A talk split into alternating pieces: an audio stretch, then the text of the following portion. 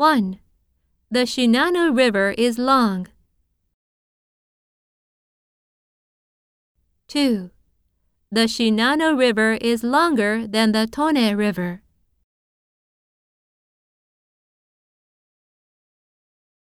No river in Japan is longer than the Shinano River.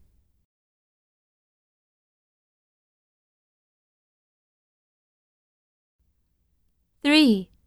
The Shinano River is the longest in Japan.